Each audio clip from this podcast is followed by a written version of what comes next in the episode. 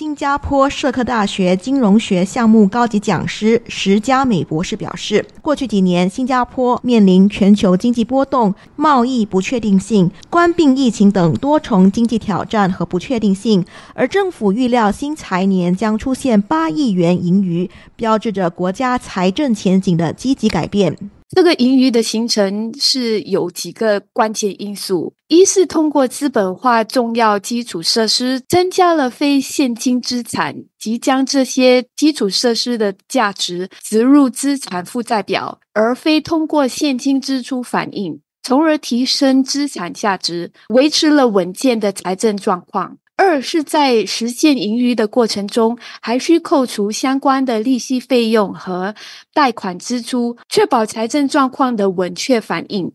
石博士认为，新预算案增强社会福利，对家庭和企业提供了针对性支持。不过，面对全球经济增速放缓、贸易保护主义等外部挑战，石博士认为，政府需要采取灵活的财政和货币政策。政府同时需要加强对贸易多元化，减少对单一市场的依赖。通过这些措施，可以在全球经济不确定性中寻求稳定和成长，确保财政预算的健康。城市频道记者郑明奇报道。